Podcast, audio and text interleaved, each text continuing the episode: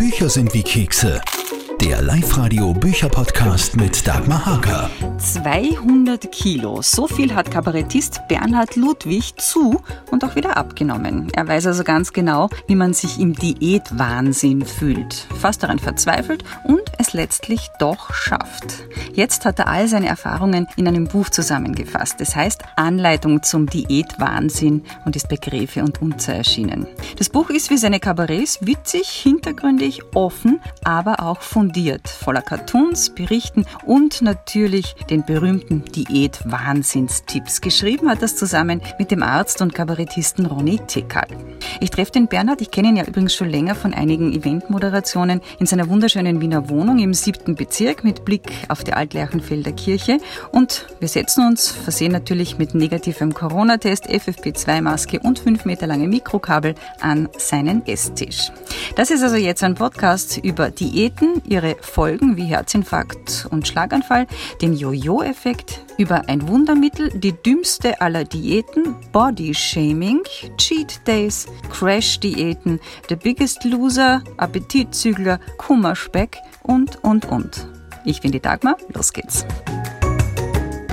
Lieber Herr Professor Ludwig, Sie sind ja das schönste Beispiel für Ihr Buch, weil Sie haben ja selber, wie Sie sagen, gefühlt schon 200 Kilo ab und zugenommen wieder. Ja, mindestens. Ich habe es nicht nachgerechnet. Mein Höchstgewicht waren 112 Kilo und jetzt habe ich 72. Also lange Zeit war ich übergewichtig und habe einen Herzinfarkt, Schlaganfall und das alles gekriegt. Und seither mache ich das Konzept an Tag essen, an Tag nicht essen und dann haben sie immer gesagt, ja, wart in ein Jahr. Ich habe es fünf Jahre gemacht. Fünf Jahre und ich weiß, das ist die einfachste Übung und die geht am besten. Und heute bin ich nicht mehr so streng. Ich sage nicht mehr einen Tag essen, einen Tag nichts essen, sondern die Leute sollen sich diese Essenspause selber aussuchen. Das ist das neue Konzept. Es gibt Rauchen und fettes Essen, das einen Herzinfarkt beschleunigt, aber eben auch Abmagerungskuren und Diäten. Stimmt das? Das stimmt und war früher ganz dünn. Und dann bin ich draufgekommen, mit jeder Abmagerungskur wird man dicker. Dicker und dicker. Und das war furchtbar. Ich habe den Jojo-Effekt live erlebt. Ich bin Diätopfer und Täter in einer Person und habe dann gesagt, ich muss etwas gegen den Jojo-Effekt erfinden oder was tun oder was ausprobieren. Und meine Lösung war, dass das einen Tag essen, einen Tag nichts essen in zwei Tagen. Und da haben wir eh einen tollen Cartoon im Buch drinnen, der das erklärt, an Tag essen, an Tag ja. nicht essen. Ja. Und das haben ja gerade in Oberösterreich extrem viele Leute gemacht. Da ist also was dran. Aber was ist jetzt eine Diät eigentlich im ursprünglichen Sinn? Im ursprünglichsten Sinn ist es die griechische Weisheit, das heißt Lebensstil mhm. im weitesten Sinne. Ja. Und die meisten Leute glauben, das ist irgendwas, was man schnell macht, dann macht man was anderes. Und in dem Moment, wo man wieder lebt wie früher, dann geht auch das Gewicht hinauf. Also mhm. dieser Jojo-Effekt, den wollte ich immer verhindern. Mhm. Sie gehen ja das im Buch und auch im Kabarettprogramm war das immer so eigentlich ein sehr ernstes Thema mit dem Augenzwinkern an. Und da geben da so Tipps, wie man garantiert zunehmen kann oder Diätwahnsinnig werden kann. Und es sind ganz viele auch Diätwahnsinnstipps drinnen in Ihrem Buch. Was sind denn Ihre drei Liebsten sozusagen, wo Sie sagen, die, die sind's? Na, ich glaube, wenn einer das Buch durchschaut, man muss nicht alles machen, aber an den Stellen, wo man selber betroffen ist, ja. dann reißt es dann natürlich, weil man es selber erlebt hat. Und erst wenn man lacht darüber, also wenn man Humor hat, dann kriegt es auch eine Veränderungskraft dafür, dass man das möglicherweise ändern kann. Sie sagen zum Beispiel, so ein Tipp ist, äh, knüpfen Sie Ihr Wohlfühlgewicht an das jeweils gängige Schönheitsideal, zum Beispiel Barbie, weil die Burnout Barbie mit Hängebrüsten gibt es nicht. Ja. ja, aber das ist natürlich ist es eine Frage der Medien und die Leute nehmen ja nicht ab, weil so gesund ist und fünf Risikofaktoren hängen ja mit dem Übergewicht zusammen, hoher Blutdruck, Diabetes. Und das Einzige, was die Leute interessiert, ist nicht Gesundheit, ist nicht der hohe Blutdruck, sondern es ist nur die Optik. Mhm. Die Leute sind viel mehr an, auf dieses vergleichen vorher, nachher mhm. fixiert, als auf irgendetwas anderes. Die schauen nur das an. Wenn man jetzt sagt, und das habe ich im, im Diätprogramm in meinem Seminarkabarett sehr oft gesagt, wenn Ihnen jemand 20.000 Euro gibt, aber die dürfen Sie nur bei einem Schönheitschirurgen ausgeben, dann wissen alle Frauen sofort, was sie machen lassen würden mhm. damit, weil das taugt ihnen da beim Auge nicht. Mhm. Also das, das Optische ist viel wichtiger als Gesundheit. Und Sie schreiben ja auch, wer zeigt schon sein desolates Ich auf der Couch in Social Media ist ja auch im Buch genauso drinnen. Also man vergleicht sich immer und man zeigt sich ja eigentlich besser, als man ist, aber in echt geht das nicht. Ja, die Partnerwahl ist eigentlich das wichtigste Kriterium. Wenn man in der Partnerwahl nicht erfolgreich ist, dann glaubt man, das Äußere ist schuld, mhm. obwohl man es nicht getestet hat. Und heute geht man nicht mehr nach unten und reißt jemand auf. Noch dazu jetzt mit der Maske mhm. geht das alles nicht, aber das, was geht, ohne Maske im Internet sich vergleichen, das ist leicht und es hat sich dramatisch geändert. Partnerwahl hat sich dramatisch verändert, weil man nur aus dem Internet sich das heraussucht. Sie schreiben auch, so ein Diät-Wahnsinnstipp ist, Essen gut sichtbar in der Wohnung verteilen. Das Essen hat ja eigene Ausstrahlung, wenn es da liegt, dann wirkt es so wie beim Pavlovschen Hund, wenn man Essen sieht oder riecht, kriegt man einen Speichelfluss, man will es essen. Wenn das jetzt in der ganzen Wohnung verteilt wird, hat man das hundertfach. Den mhm. ganzen Tag über könnte man essen. Und was wir auch bei den Diätassistentinnen gesagt haben, was sicher falsch ist, ist das siebenmal am Tag essen. Mhm. Also dieses hundertfach Essen, das ist das, was sicher falsch ist. Und alle Ärzte auch haben gesagt, was man gut aushaltet, das ist, wenn man einen Tag nichts mhm, isst. Mhm. Also dieses Fasten. Da kann man jetzt streiten, sind es 16 Stunden, sind es 17 Stunden. Heißt das nur das Frühstück weglassen? Heißt das das Abendessen weglassen?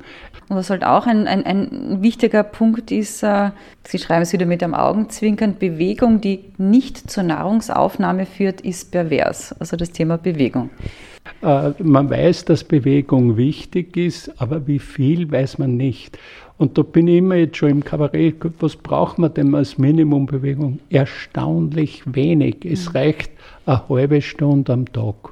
Mhm. Würde ausreichen gegenüber jemand, der nur im Bett liegt. In dem Moment, wo man aus ist, wohin geht, aufgeht, hat man eh schon so viel Kalorien, was man darüber hinaus ist in einer halben Stunde erledigt, mhm. aber nicht laufen gehen. gehen. Schnell gehen reicht, dass man den, den Herzinfarkt und das Ganze verhindern würde. Mhm. Und dann gibt es einen breiten Bereich, wo Gesundheit möglich ist und den vermeidet man.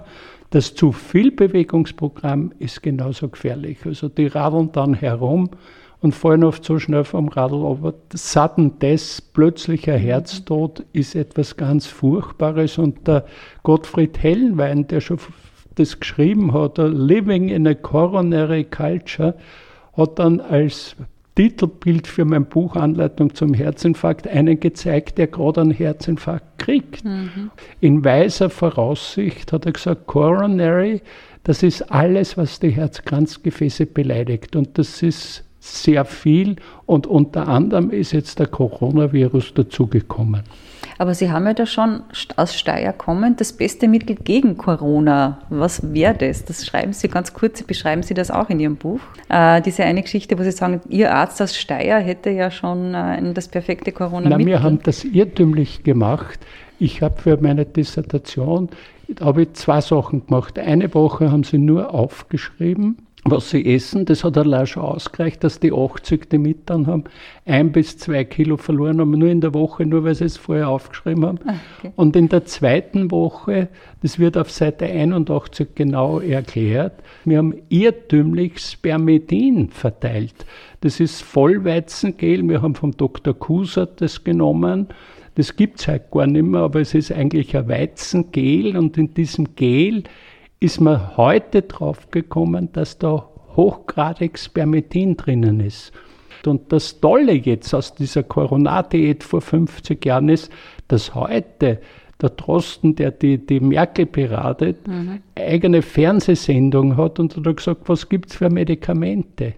Und da sind drei überblieben. Die einzige ohne jede Nebenwirkung ist Spermitin. Mhm, mh. Und da hat man im Tierversuch gesehen, es verhindert Herzinfarkte, Demenzprophylaxe ist eine Sensation, was das ist. Und das zweite sind dann so Wurmmittel, mhm. die plötzlich wieder als Therapiemöglichkeit hochgradig und hoch im Kurs stehen. Okay. Gehen wir noch ein paar Highlights aus dem Buch durch, die mir so aufgefallen sind. Zum ja. Beispiel Rauchen macht schlank? Fragezeichen. Wenn man mit einer Zigarette im Mund, sagen Sie humorvoll, ja, nichts essen kann. Wenn man raucht, dann nimmt man wirklich im ersten Monat, was ich, 5, 6 Kilo ab. Aber das ist nur eine Abnahme, die nichts zählt, weil in dem Moment, wo man mit dem Rauchen aufhört, nimmt man wieder zu. Mhm. Also Rauchen macht einem fett. Und wenn man dann in der Früh sich im Spiegel schaut, sagt er, so fett mag ich aber nicht sein, da rauche ich lieber wieder, dann kann man sagen, willkommen im Club der fetten Raucher. Aber es verbrennt 150 Kalorien, die dann 150 ja, Euro im Monat kosten. Die sehr teuer sind. Die, die, eine teure Variante. Die blödeste Art abzunehmen ist Rauchen. Und ganz wichtig auch die Macht negativer Gedanken. Zum Beispiel glauben dicke Menschen weniger wert zu sein als dünne, Stichwort Body Shaming.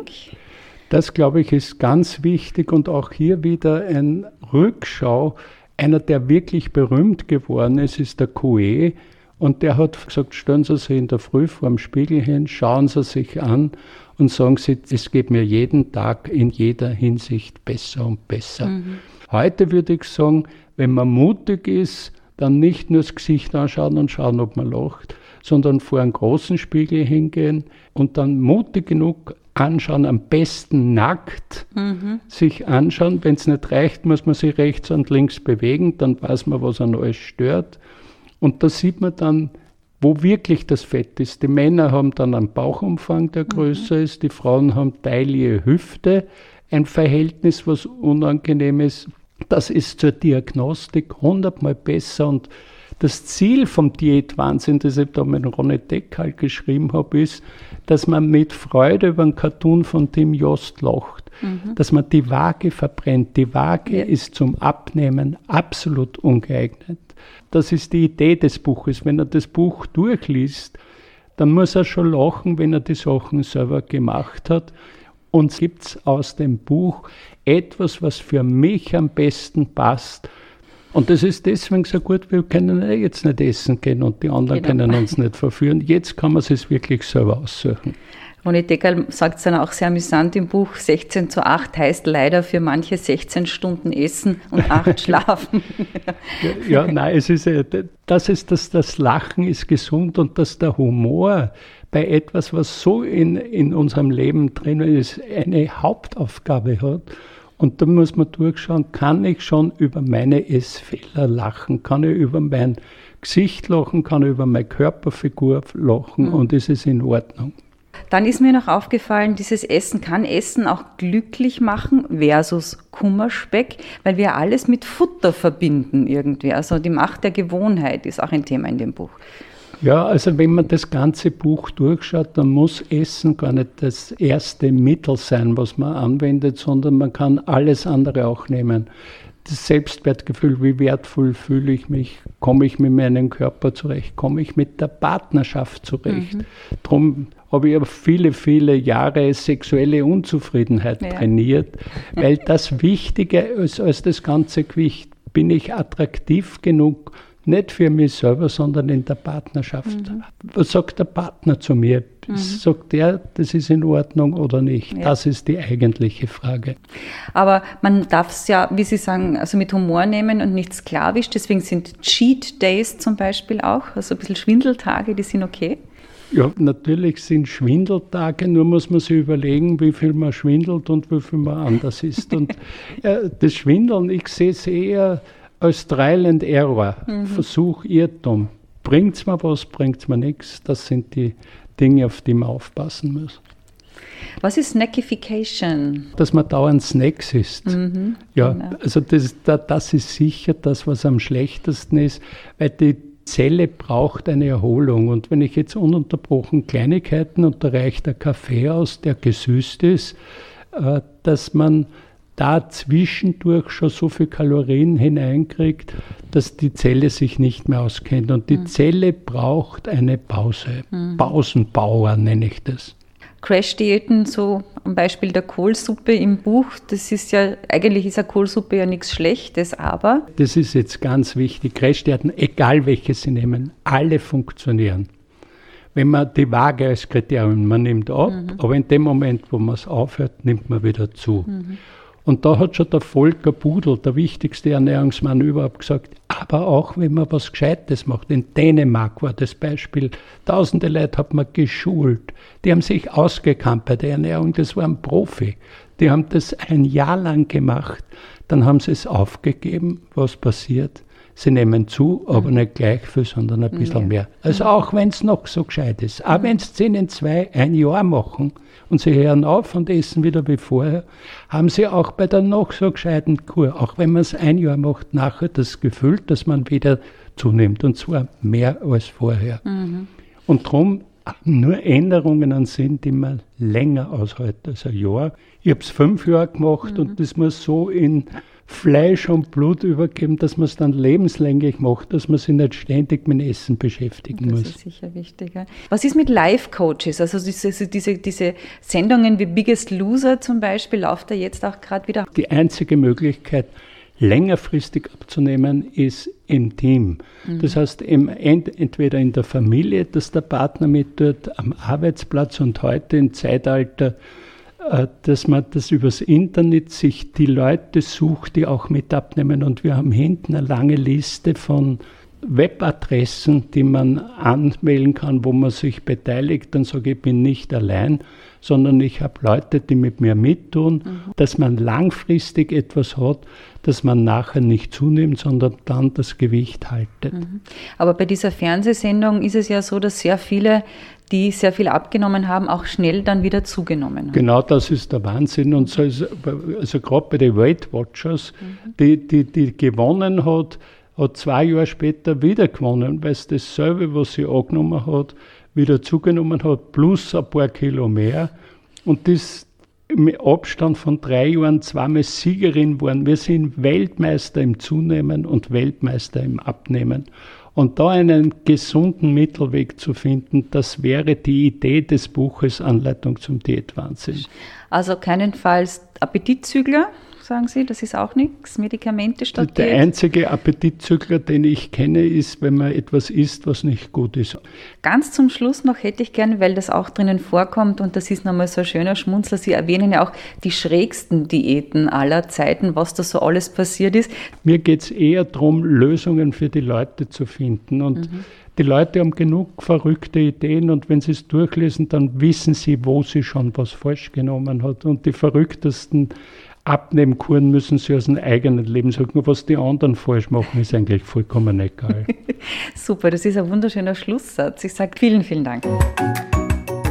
Das war ein Podcast mit Kabarettist und Buchautor Bernhard Ludwig und seinem Buch Anleitung zum Diätwahnsinn. Freut euch schon auf den nächsten, denn da talke ich mit keinem geringeren als Spiegel-Bestseller-Autor Mark Ellsberg über seinen neuen hochpolitischen und brisanten Thriller Der Fall des Präsidenten. Bis bald, eure Dagmar. Bücher sind wie Kekse. Der Live-Radio Bücherpodcast mit Dagmar Hager.